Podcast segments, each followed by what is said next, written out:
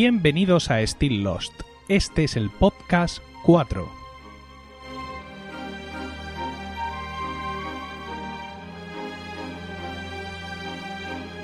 Muy buenas, espero que estéis todos bien en el momento de escuchar este podcast y dispuestos a pasar un rato juntos rememorando nuestra serie favorita.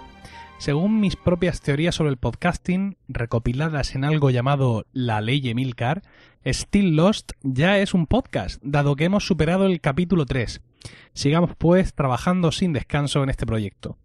Vamos a empezar con las reacciones o comentarios que por diversos medios he recibido respecto del podcast anterior. Por Twitter me llegan muchas menciones de gente que va a ver la serie al mismo ritmo que yo. Es una gran responsabilidad y también la verdad es que mucha presión para llevar el podcast a ritmo mensual, pero lo agradezco porque ambas cosas me vienen bien como estímulo para seguir con este proyecto adelante. Zulema Martínez en Facebook nos recuerda que cuando Sawyer mata al padre de Locke, es decir, al verdadero Sawyer, le dio a leer su carta, y que cómo es posible si la ha quemado en el episodio 8, con Finesman. Pues muy sencillo, Zulema, porque no la quema, fue un error mío. En la última escena de ese capítulo se ve a Sawyer acercar el mechero a la carta, pero no me percaté de que en el último momento cierra el mechero y la carta ni siquiera se echa mosca. O sea que misterio resuelto. Antes de presentar el contenido de hoy, quiero deciros que a partir de ahora es posible que en el blog escriba algún que otro artículo sobre series de televisión en general. Será un poco off topic, pero espero que os gusten.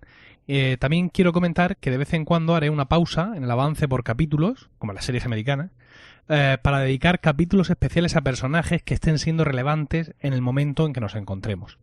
Creo que de esta manera eh, podemos cubrir un poco lo que comenta en, en iTunes Juan Valdivia Mellado, que dice lo siguiente, dice, me encanta mucho, pero yo creo que son muchos capítulos en un mismo podcast. Hay muchos detalles que creo que se pueden escapar, curiosidades que pueden ser útiles, pero bueno, poco a poco vas modificando según te dice la gente. Esta es mi opinión, creo que puede ser útil las curiosidades que hay para que sea aún más completo. Más completo. Ánimo y espero que sigas sacando más. Ah, bueno, yo ya comenté en su momento que yo no me consideraba a mí mismo el sumo gurú de Lost, el que conoce cada uno de los detalles y cada uno de las fricadas de cada capítulo. Hoy voy a decir algunas cuantas que he recopilado por ahí y realmente no llegó a ese nivel de enfermedad. Eh, entonces, pues bueno, eh, creo que lo interesante es mantener un poco el ritmo, ver arcos argumentales completos y, y sobre todo, pues también dar espacio a que vosotros vayáis recordando la serie y proponiendo y haciendo también vuestros propios comentarios. Bueno, el podcast de hoy, contrariamente a lo que le gustaría a Juan Valdivia, eh, va a ser un poquito más largo, creo, posiblemente, porque vamos a incluir cinco episodios y no cuatro, como es habitual. Hoy vamos a hablar de los capítulos 11, 12, 13, 14 y 15 de la primera temporada, que forman un arco argumental que va desde el rapto de Claire y Charlie por parte de Ethan hasta la vuelta de Claire y el asesinato de Ethan a manos del propio Charlie. Sin más dilación, comenzamos.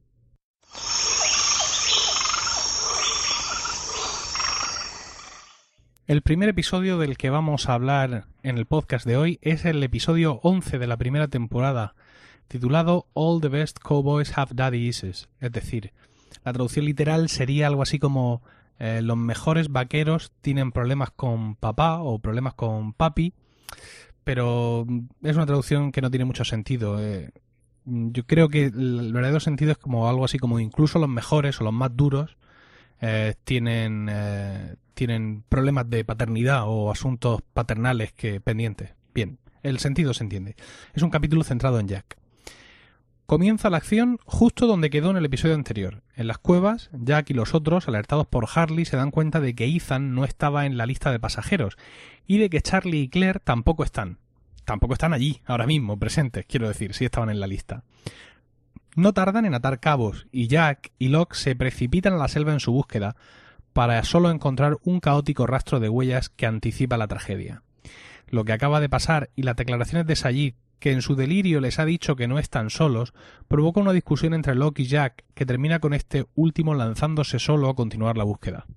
Locke vuelve a las cuevas, solo para habituallarse mejor para la búsqueda y contar con algunos aliados más, como Kate y Boone, pese a las quejas de su hermanastra Shannon. Justo aquí empieza la relación especial que tendrán Locke y Boone. Jack no ha conseguido avanzar mucho en su búsqueda y pronto es alcanzado por los demás.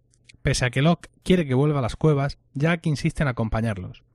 Jack no está muy de acuerdo con los métodos de Locke para seguir el rastro, en parte porque se siente culpable por no creer a, por no creer a Claire cuando dijo que alguien la había atacado. En este capítulo se ponen de nuevo de manifiesto las tremendas habilidades de Locke acerca de cazar, rastrear y similares. Yo no digo que el hombre no tuviera teoría, pero por lo que conocemos de su vida, mucha, mucha práctica no es que tuviera. Quiero decir, aparte de cazar pichones a escopetazos con su padre. Yo puedo matarme a leer libros sobre cómo seguir un rastro en la selva, pero si nunca he podido llevarlo a la práctica, ¿lo haría bien a las primeras de cambio? no lo sé. Bueno, no nos metamos más con el guion y sigamos. Pero en vez de seguir con lo que pasa en la isla, nos vamos al flashback. Que el episodio de hoy recuerdo que estaba centrado en Jack y lo tenemos un poco abandonado. Le vemos en un quirófano donde pierde una paciente ante la aparente impasibilidad y frialdad de su padre. En la discusión posterior, Jack reprocha a su padre haber operado a dicha paciente bajo los efectos del alcohol y haber causado su muerte. En la selva, el grupo de rescate encuentra uno de los esparadrapos con letra de Charlie. ¿Un rastro dejado por él? La duda les hace separarse en dos grupos, Locke con Boone y Jack con Kate. Ambas parejas intiman. Boone, por ejemplo, se entera del trabajo de Locke en la empresa de cajas y Jack averigua que el padre militar de Kate le enseñó a rastrear. En las cuevas, Sawyer se entera por Walt de todo lo ocurrido, pero duda de la historia. Irónicamente pregunta O sea, ¿que una tribu de nativos malvados introdujo a un impostor entre nosotros para raptar a una embarazada y a un músico marginado que ya es historia? Una buena definición de los otros y su aparentemente sin sentido manera de actuar. Esa conversación le trae también una noticia más interesante para él. Sayid, su torturador, ha vuelto, y dice que no están solos en la isla. De vuelta al pasado, tras una intensa y personal conversación, parece que Jack está de acuerdo con su padre en firmar una declaración que le exculpe de la muerte de la paciente. El chantaje emocional de Christian Sheffard a su hijo es más de lo que éste puede soportar, siempre necesitado del afecto de su padre que no tuvo muy a menudo. No se trata solo de mi carrera, Jack, es mi vida. Es la frase lapidaria con la que Christian consigue la firma de su hijo. Todo un momento de tensión entre ambos personajes. En las cuevas parece que Sawyer va a tomarse la revancha con un herido Sayid. Este le cuenta su encuentro con la francesa, la existencia de otros en la isla y los susurros que escuchó en la selva. Locke y Boone se mueven por instinto, porque han perdido ya todo rastro. Boone le cuenta a Locke que gestiona parte del imperio de organización de bodas de su madre. En ese momento, Locke para y advierte de que va a empezar a llover en un minuto. Cosa que pasa. Boone se niega a volver y decide seguir con Locke. A Locke se le ve encantado con la lluvia. Realmente ama esta isla. Jack y Kate no parecen tan contentos con la lluvia, aunque sí encuentran otro esparadrapo de Charlie, y Jack quiere escuchar un grito de Claire a través de la jungla. Él y Kate trepan por un terraplén, pero Jack se resbala y cae para aparecer a los pies de Ethan. Con una paliza tremenda de estas que hacen historia en la serie, Ethan le deja claro un mensaje a Jack. Si no dejáis de seguirme, mataré a uno de ellos. Kate despierta a Jack de la paliza, que parece que no ha sido lo suficientemente fuerte, porque Jack insiste en continuar la búsqueda. De nuevo tenemos aquí al líder indomable que se echa todo el peso encima, nuestro Jack en estado puro. En el pasado, Jack ve a su padre discutir con el marido de la paciente fallecida, y comprueba cómo consigue destruir su firme deseo de demandarle y camelárselo emocionalmente, como antes hiciera con él mismo. Más tarde, durante la declaración ante la comisión del hospital, la arrogancia de Christian, sumada al hecho de un embarazo de la paciente que Jack no conocía, le hacen rectificar su declaración y testificar contra su padre. En la selva, Jack y Kate siguen avanzando para encontrar el cuerpo de Charlie colgado de un árbol. Con ímprobos esfuerzos y en una escena dramática y agonizante consiguen descolgarle. Jack lleva a cabo una operación de reanimación análoga a la que tuvo con la paciente fallecida en el flashback. No parece dar resultado, pero pese a los lamentos de Kate, sigue adelante. La escena es muy intensa. La música, los llantos de Kate, la desesperación del momento, los movimientos de la cámara, todo hace ver al espectador que Charlie ha muerto. Sin embargo, esta vez Jack no piensa fallar. Tras un momento de pausa en el que parece que se da por vencido, sigue, golpea el pecho de Charlie varias veces más y lo consigue reanimar. Estamos ante un uso de libro del flashback, al estilo más clásico de la serie, es decir, como pasó A y luego B, ahora pasa C. Ya en las cuevas, Charlie está callado, con la vista perdida y en estado catatónico, evidentes huellas del trauma que acaba de pasar, aunque no muy práctico porque les priva de información sobre lo que les ha pasado y dónde está Claire. Jack le interroga pero no saca nada en claro. Dice que no vio nada, no oyó nada y no recuerda nada, pero que Claire es lo único que ellos querían. ¿Ellos? se pregunta Jack. Boone y Locke siguen dando vueltas por la selva y Locke dice seguir algo que le llama. Boone parece desesperar hasta que de pronto, accidentalmente, descubren algo metálico en el suelo. La escotilla.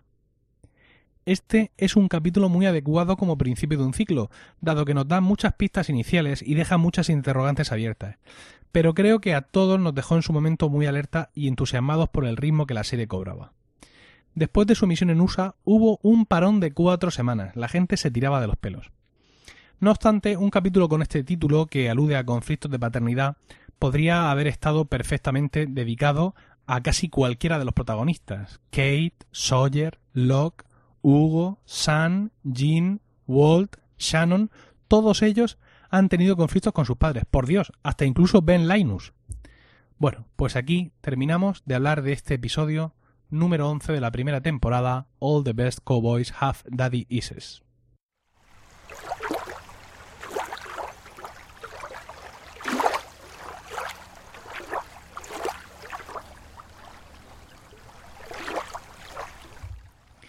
Continuamos con el episodio 12 de la primera temporada titulado Whatever the Case May Be, que traducido viene a significar algo así como cualquiera que sea el caso o en cualquier caso. Está centrado en Kate. Cualquier capítulo centrado en Kate es para echarse a temblar. No obstante, varios de ellos han sido elegidos entre los peores de toda la serie, no ya de cada temporada, no, de toda la serie. Este empieza con una bucólica escena selvática donde ella, en plan amazona, está subida a una rama cogiendo frutos. Unos ruidos la sorprenden y a pedradas saca a su perseguidor de entre la maleza, Sawyer. El hombre parece preocupado por su seguridad, la de Kate, sobre todo tras el secuestro de Claire y Charlie. Distraídos en su conversación, encuentran un arroyo con una cascada. Esto se parece ya al Lago Azul, mítica película de los 80. Medio se despelotan y se meten al agua, dándonos de nuevo a los guionistas una oportunidad de ver el torso musculado de Sawyer y las mini braguitas mini de Kate. Bien, chapotean, se capuzan y su pacífico bucear eh, da con que encuentren en el fondo restos del avión, en concreto asientos, con dos cadáveres sentados y bien atados absolutamente espeluznante y un buen comienzo para el capítulo. Sawyer coge la cartera del hombre y Kate le pide ayuda con un maletín metálico que dice que es de ella.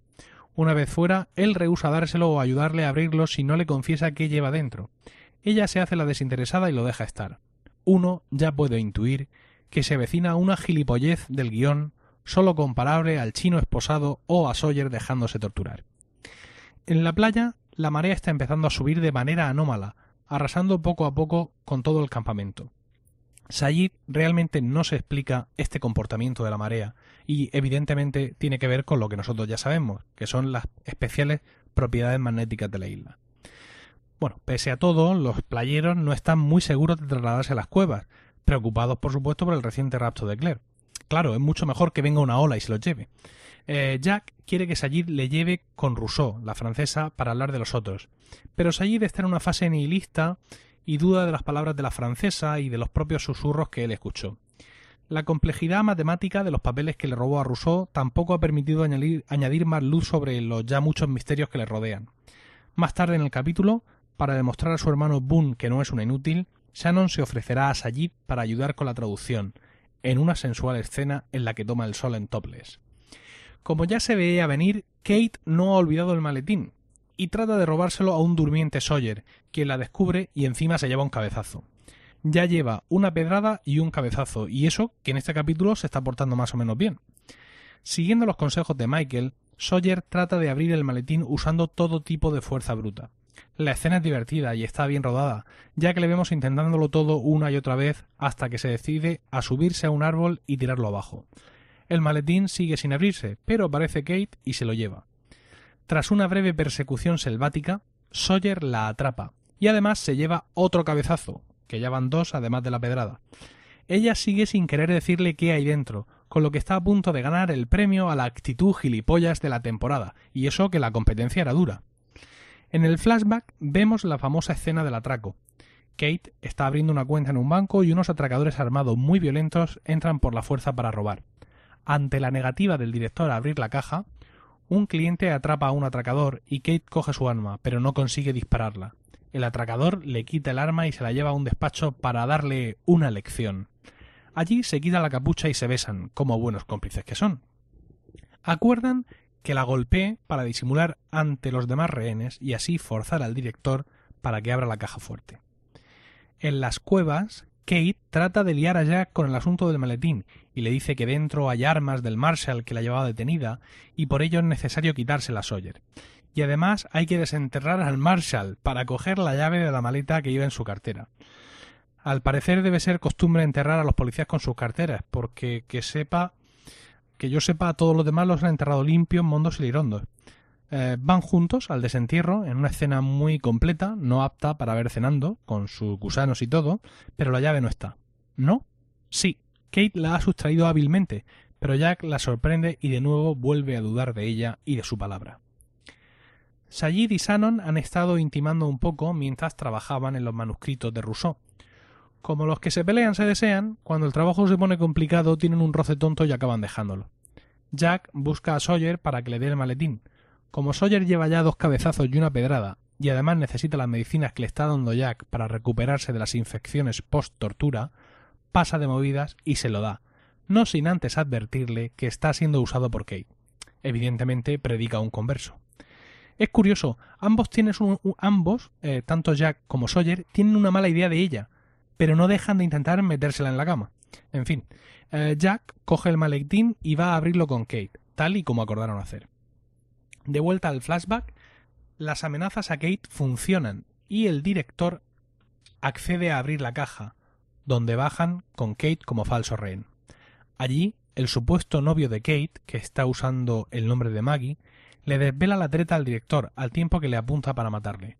Kate se lo impide y le dispara tanto a él como a los otros dos atracadores que han bajado. Lo teja malheridos y le pide al director que le abra la caja de seguridad 815, ¿eh? ojo al detalle, 815, de la que ella lleva las otras dos llaves. Todo ha sido una treta para conseguir abrir esa caja, en la que aparentemente solo hay un sobre alargado.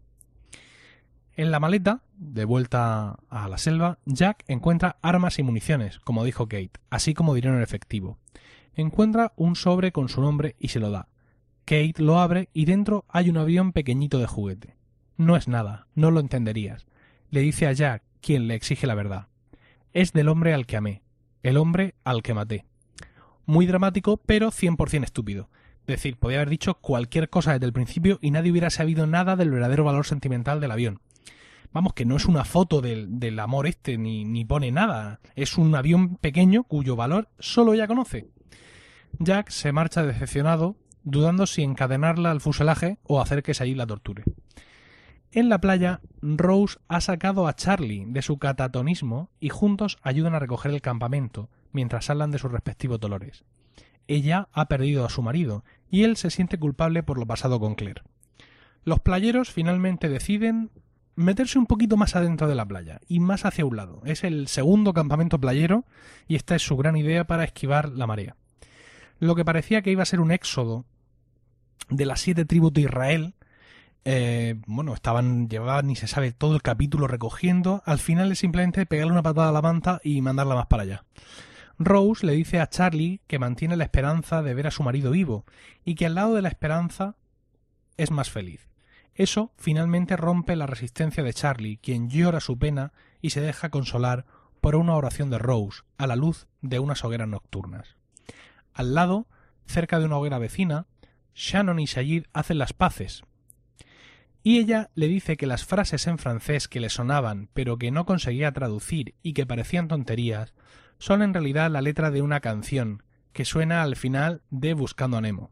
Se trata de la canción Beyond the Sea. Y se la canta en francés adorablemente. Al parecer la versión en francés es la, la versión original de esta canción y es de los años 40 o algo así. Todo esto ocurre ante la siniestra mirada de su hermano Boone, quien ha vuelto de estar en la selva trajinando la escotilla, ¿eh? que ya se nos había olvidado la escotilla, que la encontraron en el capítulo anterior. La melodía de Shannon acompaña el final del capítulo, con una última y lánguida mirada de Jack a Kate, que juega con su avión en las manos y recuerda. Bueno, este es un capítulo blando, blando y tonto, tonto. Te quedas con la misma sensación eh, que en los otros capítulos de las grandes gilipolleces personales de Jim y Sawyer. Todavía nos tocará ver alguna más, ¿eh? Y la cosa no queda aquí, porque más adelante disfrutaremos de otro capítulo centrado en Kate, donde se nos explicará quién es este hombre al que amó y cómo lo mató, cosa que además no hizo ella, sino la policía, aunque podríamos decir que murió por su culpa. Pero bueno, ya entraremos en eso cuando toque.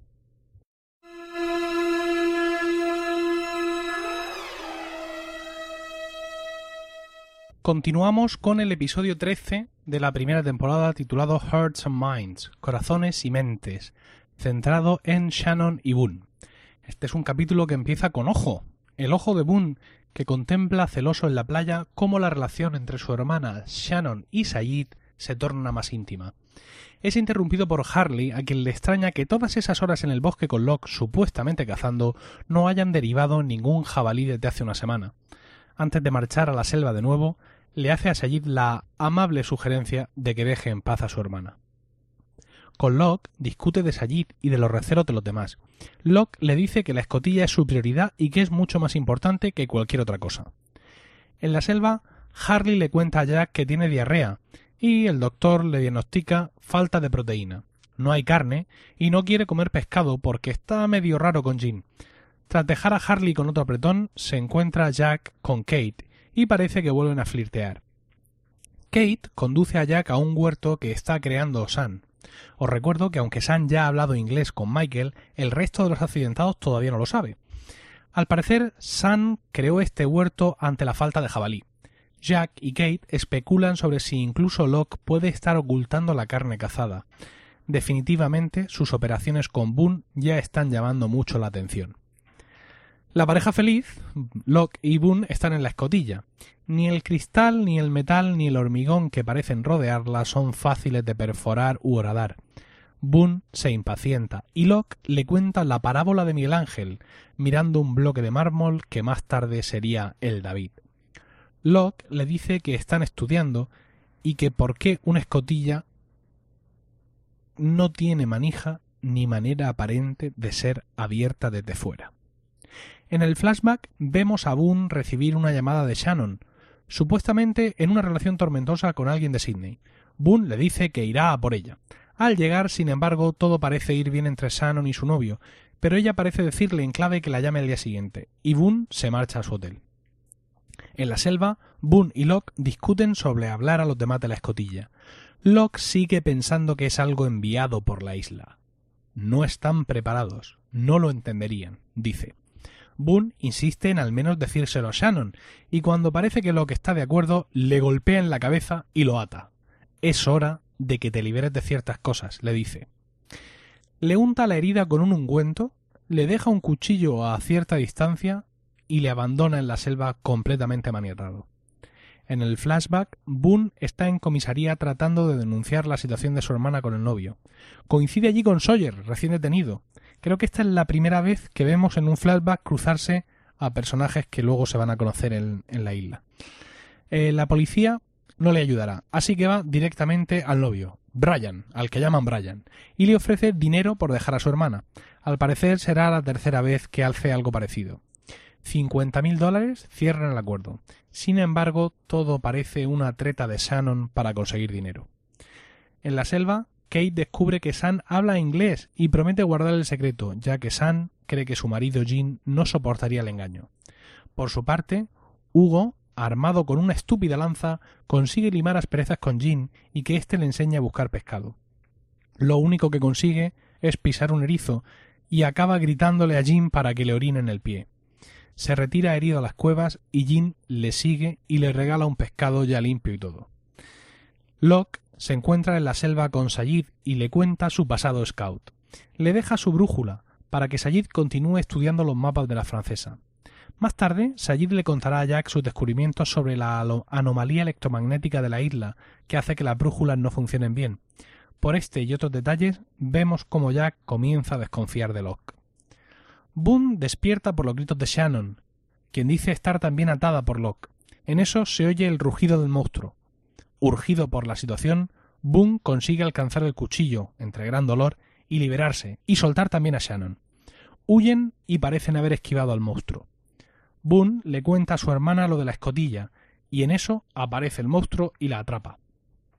De vuelta al flashback, Shannon acude a Boone cuando su novio le deja y se marcha con el dinero.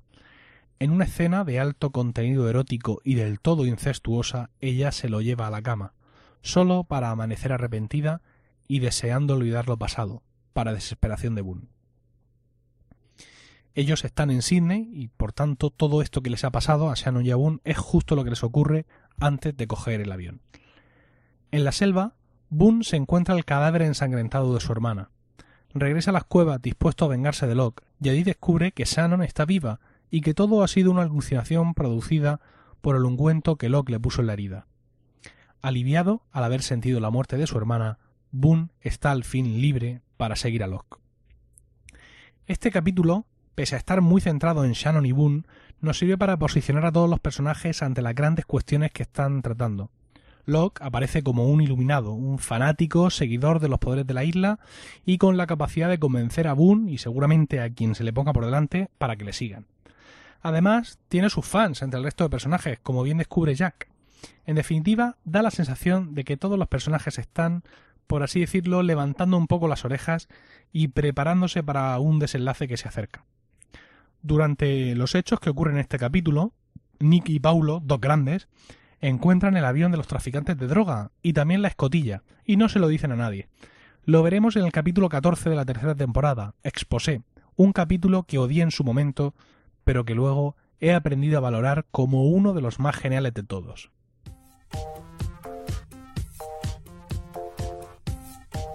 Esta peli ya la he visto es un podcast de cine en el que hablamos de orgasmos cinematográficos, juzgamos películas que todavía no hemos visto, criticamos el 3D del biopic de Justin Bieber y sobre todo fomentamos polémicas de baratillo. Pero Adri, en cada programa diseccionamos una peli con mucha diligencia. La próxima será Star Wars. ¿Pero cuál? La primera. ¿Pero la primera de verdad o la primera de las nuevas? La primera de la saga. La de la primera saga. La primera en general. La de Jar Jar Binks. Sí, esa. Paso. Esta peli ya la he visto.com.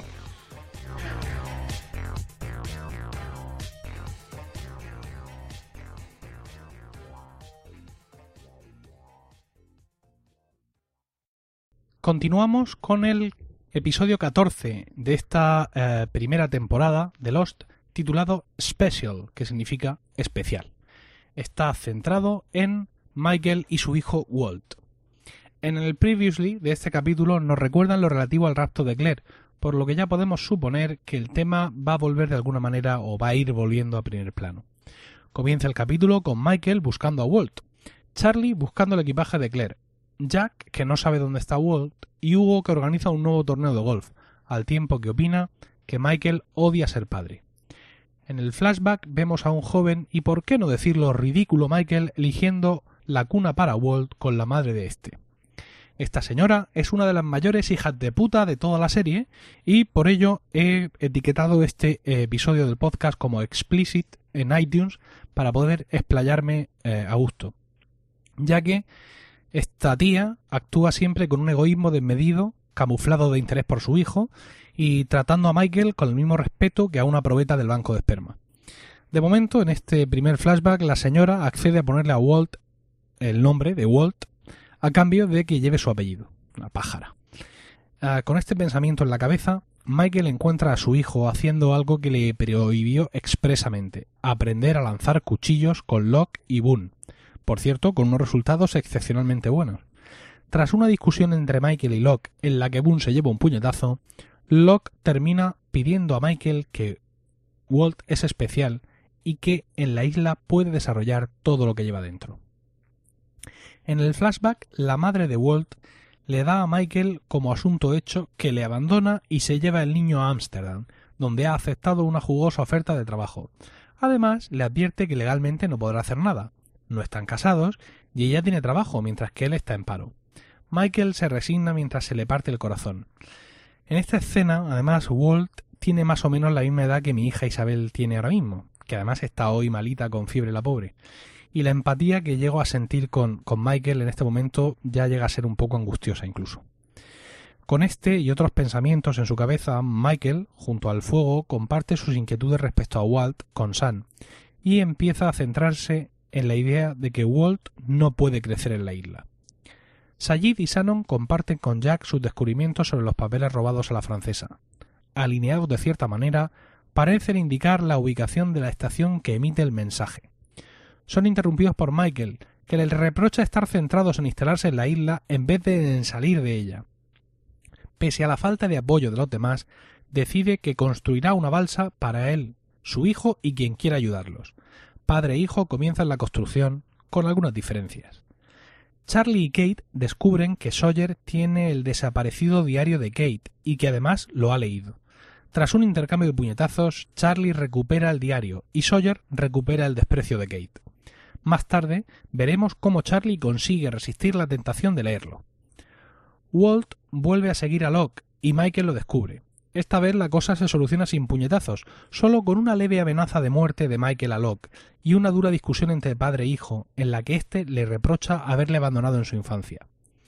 En vez de explicarle lo zorra que era su madre, Michael se decanta por el autoritarismo, al tiempo que lanza al fuego el cómic en español que leía Walt, que se consume entre las llamas, abierto por la página en la que sale, sí, un oso blanco.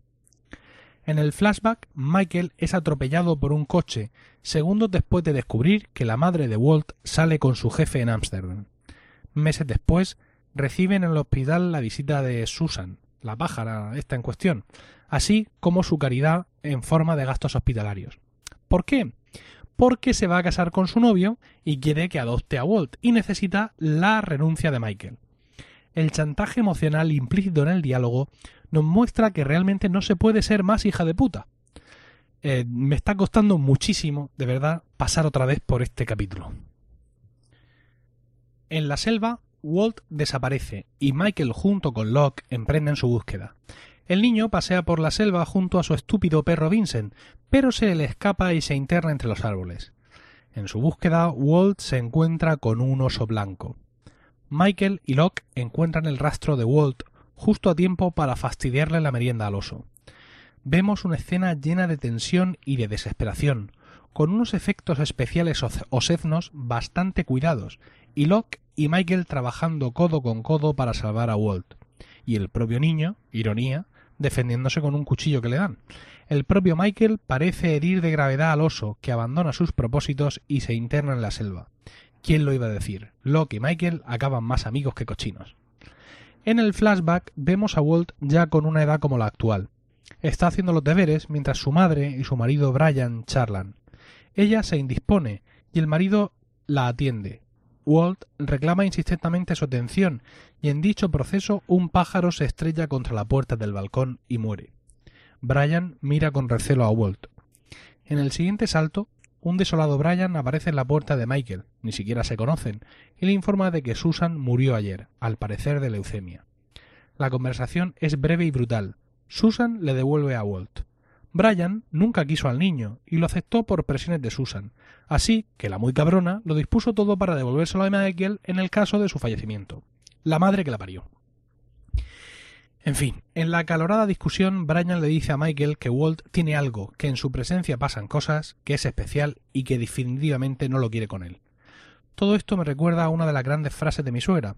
Para todo en esta vida te piden papeles menos para ser padre. Mi suegra es pediatra, así que algo sabe del tema. Resignado ante la situación, Michael acepta los billetes de avión y vuela a Sydney a recoger a su hijo. Allí, la primera en la frente, la niñera le da todas las cartas que él le estuvo enviando al niño durante toda su vida y que la grandísima zorra de la madre jamás le dio. La niñera se encargó de guardarlas y le dice a Michael que cree que Walt debería tenerlas. Michael se pone delante de su hijo por primera vez en su vida, en lo que supongo que debe ser la conversación más complicada que un hombre deba tener jamás. En un acto de nobleza que le honra, evita poner a Brian y a la madre de hijos de puta para arriba, cosa que le honra, insisto, y salva la imagen de ambos ante el niño, que consigue llevarse al perro Vincent, el cual pertenecía a Brian. Por la noche, en la playa, Michael por fin le entrega a Walt todas las cartas con dibujos y chistes que le envió durante los ocho años que estuvieron separados. Evita de nuevo decirle que su madre era una cabrona con pinchos, y vemos cómo padre e hijo parece que van finalmente a encarrilar su relación. En las cuevas, pese a su logro anterior, Charlie no ha podido evitar leer el diario de Claire, en el que encuentra una pista para encontrarla y la comparte con Said y con Jack, pese a los reproches que, esto le estos le hacen por leer el diario. Claire, en sus escritos, menciona la Roca Negra, un sitio que Charlie escuchó mencionar a Sayid del relato de la francesa. Especulan que el plano de la francesa quizá lleve a dicha roca negra. Mientras, Locke y Boone usan un silbato ultrasónico para encontrar a Vincent, y sin embargo, a quien encuentran saliendo de la selva es a Claire. Michael, mm, bueno, aquí acaba el capítulo. Michael no es un personaje que me caiga especialmente bien, pero en este capítulo muestra cómo uno puede moverse por los avatares de la vida sin dejarse torturar por gilipolleces.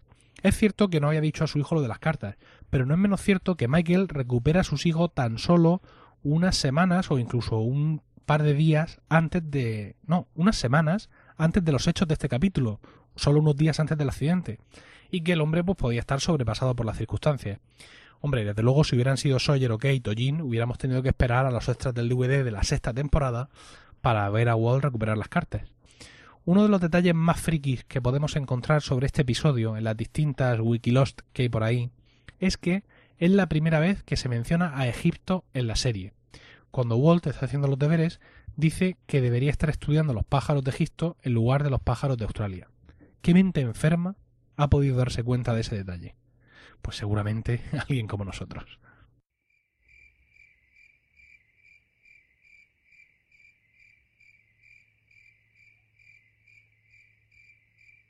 El último capítulo del que vamos a hablar hoy, capítulo episodio, es el número 15, Homecoming, que significa regreso a casa y está centrado en Charlie. El capítulo comienza exactamente donde terminó el otro, es decir, noche cerrada y Locke y Boone que se encuentran con Claire. Desmayada, la transportan en brazos hasta las cuevas, donde Jack consigue despertarla. Pronto se hace evidente que Claire no recuerda a nadie de los que en ese momento la rodean, ni lo que ha pasado, ni a Ethan, ni nada. Su memoria parece detenerse en el avión, ni siquiera el accidente, y duda de todo lo que le cuentan. Charlie le entrega a Claire su diario como ayuda para recordar y le cuenta con suavidad todo lo relativo a su secuestro, sin contarle que le dejaron por muerto. Como hemos dicho al principio, el capítulo está centrado en Charlie, pero en esta ocasión, a mi juicio, el flashback no afecta tan directamente como en otras ocasiones a los sucesos que ocurren en la isla, así que voy a contarlo entero para, para volver a él al final. Estamos en el punto de la vida de Charlie en el que terminamos en el último capítulo centrado en él. Liam de pronto se vuelve responsable e incluso llega a vender el piano de Charlie para poder estar junto con su familia. Charlie queda así abandonado por su hermano y a merced de las drogas. Necesitado de dinero para comprarlas, urde con su colega una estrategia para seducir a una rica heredera no muy agraciada y así poder robarle, usando como gancho el hecho de ser excomponente de Drive Shaft. En el transcurso de su plan, Charlie conocerá al padre de la chica y realmente llegará a apreciar las oportunidades que le dan para obtener un trabajo serio y salir adelante, una vez que confiesa que su carrera musical está acabada. Finalmente se deja seducir por las drogas, y aunque no termina de rematar la operación de robo y venta de objetos valiosos, es descubierto por la chica y su corazón queda destrozado. En la playa, Locke y Sayid dudan de la súbita aparición de Claire y de su falta de memoria tan selectiva.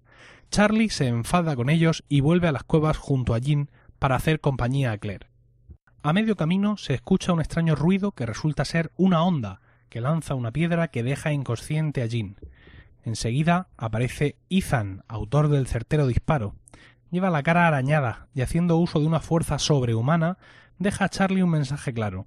Matará a uno de los sobrevivientes cada día hasta que le devuelvan a Claire. Con cara de loco dice que dejará a Charlie para el final. Charlie se reúne con Locke y Jack para debatir el tema. Charlie tiene claro que hay que matar a Ethan porque no estarán seguros mientras él esté ahí fuera. Sus puntos de vista sobre cómo tratar la situación son distintos. Jack teme que si no van a por Ethan, alguien acabará muriendo. Locke especula con que Ethan no esté solo, en cuyo caso juntar a todo el mundo en las cuevas, como ovejas asustadas, solo le pondrá más fácil las cosas a él y a sus amigos. Charlie habla con Claire, quien sigue sin recordar nada, pero evita contarle la amenaza de Ethan. Kate trata de convencer a Jack de repartir las armas de la maleta blindada del Marshall, pero Jack de momento se resiste. Todos los supervivientes conocen esta amenaza bajo la que están y se ponen manos a, la obra para defenderse. Locke, con Boone y Sayid diseñan unas trampas alarma para rodear el perímetro de los campamentos y se organizan guardias. Boone hace la primera guardia durante la primera noche, pero el sueño le vence. Ya de día, el ruido de una de las trampas alarma le despierta subrepticiamente, solo para descubrir a Vincent, que está de vuelta al campamento. Oyen un grito, y de vuelta a la playa encuentran muerto a uno de ellos, Scott. Al parecer, Ethan llegó por el mar. El salvajismo empleado en el asesinato horroriza a todo el campamento, dado que el cadáver tenía el cuello roto y también los huesos de los brazos, piernas y dedos. El fallecido era Scott, y ya aquí empieza la macabra broma de confundirle con Steve. Durante muchos episodios veremos que en algún momento alguien habla de Scott y siempre otro personaje le corrige y le dice es Steve, Scott está muerto. Incluso en el funeral oficiado por Hugo, este le pide perdón a título póstumo por haberle llamado siempre Steve. Como ya hemos dicho, esta muerte ha sumido a todos en la desesperación y el miedo, más bien el terror. Todo esto, todos estos sentimientos campan a sus anchas entre los supervivientes y además también todos rehuyen de Claire como si ella fuera de alguna manera la culpable de todo. Y finalmente Shannon le cuenta lo que está pasando. Claire se enfrenta entonces a Charlie por haberle ocultado todos estos sucesos. Jack y Locke conversan sobre lo sucedido y están de acuerdo en que Ethan sigue llevando ventaja, momento en el cual Jack pone sobre la mesa la maleta del Marshall llena de pistolas y balas. Con la oposición de Charlie, los líderes de los supervivientes deciden usar a Claire como cebo para engañar a Ethan y capturarle, ahora que están convenientemente armados. Charlie queda fuera de la expedición al no saber manejar armas, pero dado que tienen cuatro, deciden buscar a alguien para acompañar a Locke, Sayid y Jack. Sawyer es el elegido, y también se apunta a Kate, a quien Sawyer presta el arma que robó al propio Marshall. Aquí todo el mundo sabe manejar, montar y desmontar armas automáticas con una facilidad pasmosa. Yo estoy seguro que me pellizcaría las mollitas de mis manos si con el seguro o algo si intento hacer esto, porque aquí te dicen en la serie, sabes usar armas y enseguida el tío coge el arma, clac, clac, clac, plum, plum, plum, la monta, la desmonta. En fin, no sé, esta gente. La expedición parte con una idea. Coger a Ethan vivo para interrogarle. Claire se interna en la selva, es de noche y llueve, lo que hace la escena mucho más dramática y tensa. Los demás esperan parapetados. De pronto aparece Ethan, quien surge como un hombre lobo entre los árboles. Persigue a Claire con la fiereza con lo que lo haría un animal salvaje, pero es interceptado por Jack, quien pierde su arma en el forcejeo e intercambio de puñetazos brutales. Esta vez, sin embargo, gana Jack.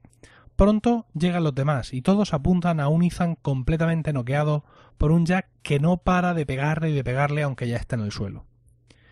Lentamente Ethan se incorpora un poco, pero antes de que pueda decir nada recibe seis disparos en el pecho de la pistola de Jack, ahora empuñada por Charlie, quien consuma así su venganza.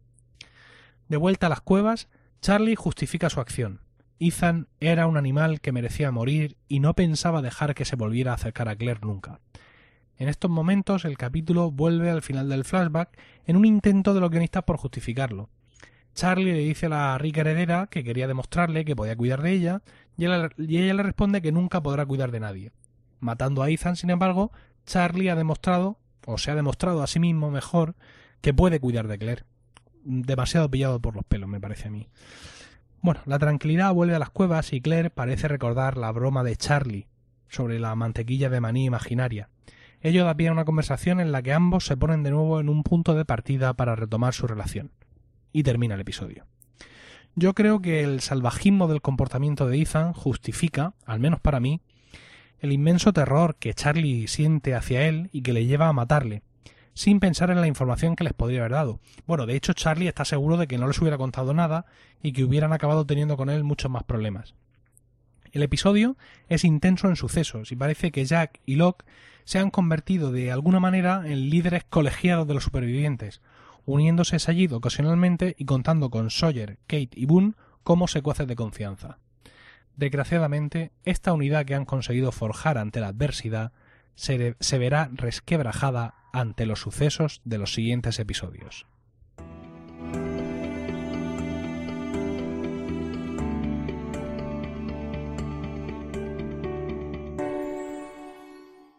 Bien, vamos ahora con la web de Lost de hoy. Hoy os quiero presentar una web, es un, Tumblr, este tipo de, este tipo de microblog. El nombre es un poco complejo, yo lo digo, pero luego estará ahí el, enlace en el, en el, blog. Se llama The Island Isn't Done With You Yet.tumblr.com. Es decir, la isla no ha acabado contigo todavía. .tumblr.com. Esta gente está haciendo lo mismo que yo, pero en Tumblr. Y además empezaron muy poco después de terminar la serie. Lo que hacen es que convocan a los seguidores de este blog para que vean los capítulos un día concreto, ¿no? Es decir, este día vamos a ver, a, revisionar, por así decirlo, el capítulo tal. Por supuesto, por orden desde la primera temporada. Y una vez que lo han visto, pues cuelgan capturas y composiciones hechas con imágenes de los capítulos y enlazan cosas que sobre esos capítulos han hecho en otros blogs y en fin está bastante interesante. No, no se trata de debatir en profundidad o eh, sino que cada uno recuerde por su cuenta y bueno, compartir una serie de imágenes y historias. Hacen algunas cosas graciosas, como por ejemplo la cuenta de Waltz. Es una de las cosas más divertidas que hacen. Y es que um, vosotros sabéis que Michael dice mucho Walt, llamándolo y buscándolo por ahí. Entonces se dedican a contar cuántos Waltz hay en cada eh, capítulo. Por ejemplo, en el episodio 14 del que hemos hablado, el episodio especial que está dedicado a Walt y a Michael, la cuenta llega a 66.